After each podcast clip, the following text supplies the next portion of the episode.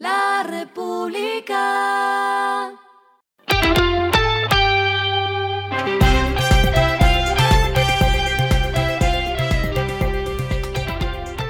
Esto es lo que debes saber al comenzar la semana.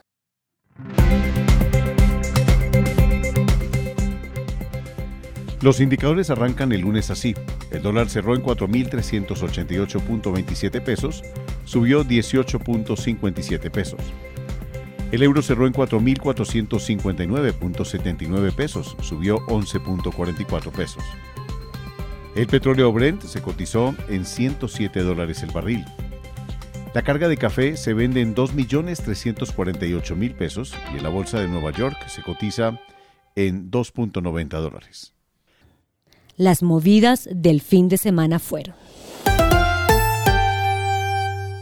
Tomás Delfino, el gerente del Irish Pub, aseguró que abrieron un nuevo punto en el Parque de la 93, con el que suman 11 en Bogotá. La empresa ofrecerá 12 tipos de cervezas artesanales, tendrá una oferta gastronómica que incluye pizzas elaboradas en horno de piedra. Esta apertura se suma a los locales en Gran Estación y Plaza de las Américas que se abrieron en los últimos dos meses.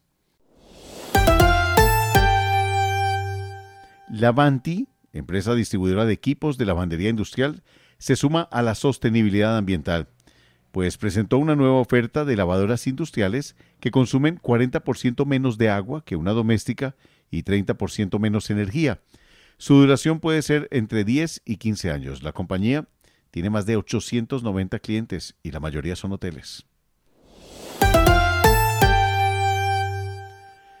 En 2022 se cumple el aniversario 50 del Renault 5, uno de los íconos del fabricante y símbolo pop y para celebrar el emblemático modelo, la compañía se asoció con un diseñador reconocido como uno de los 100 mejores creadores para crear el Show Car Renault 5 Diamond, un vehículo eléctrico que muestra la visión del diseñador sobre el vehículo del futuro. Lo clave del fin de semana. Después de que se conoció que Gustavo Petro será el presidente en el próximo cuatrienio, aumentaron las búsquedas de bienes raíces en Miami por parte de los colombianos. Así lo informó el Financial Times, pues varias compañías de la industria inmobiliaria de la ciudad destacaron un mayor interés en los consumidores por mudarse, además de aumentar el capital o invertir en el país norteamericano. Lo que está pasando en el mundo.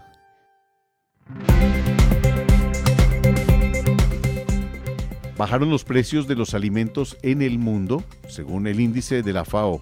En junio, el indicador cayó 2.3% frente a mayo, explicado por los aceites vegetales, los cereales y el azúcar, mientras que aumentaron los precios de los productos lácteos y de la carne.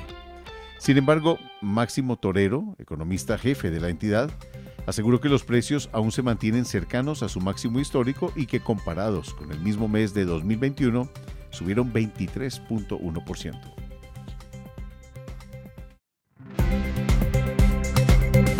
Finalizamos con el editorial de hoy, lunes. Título, por un Congreso que sea el fiel de la balanza. Sumario, los ojos deberán estar abiertos especialmente el próximo año, cuando se presente la hoja de ruta del Plan Nacional de Desarrollo, que en los últimos años ha perdido su norte.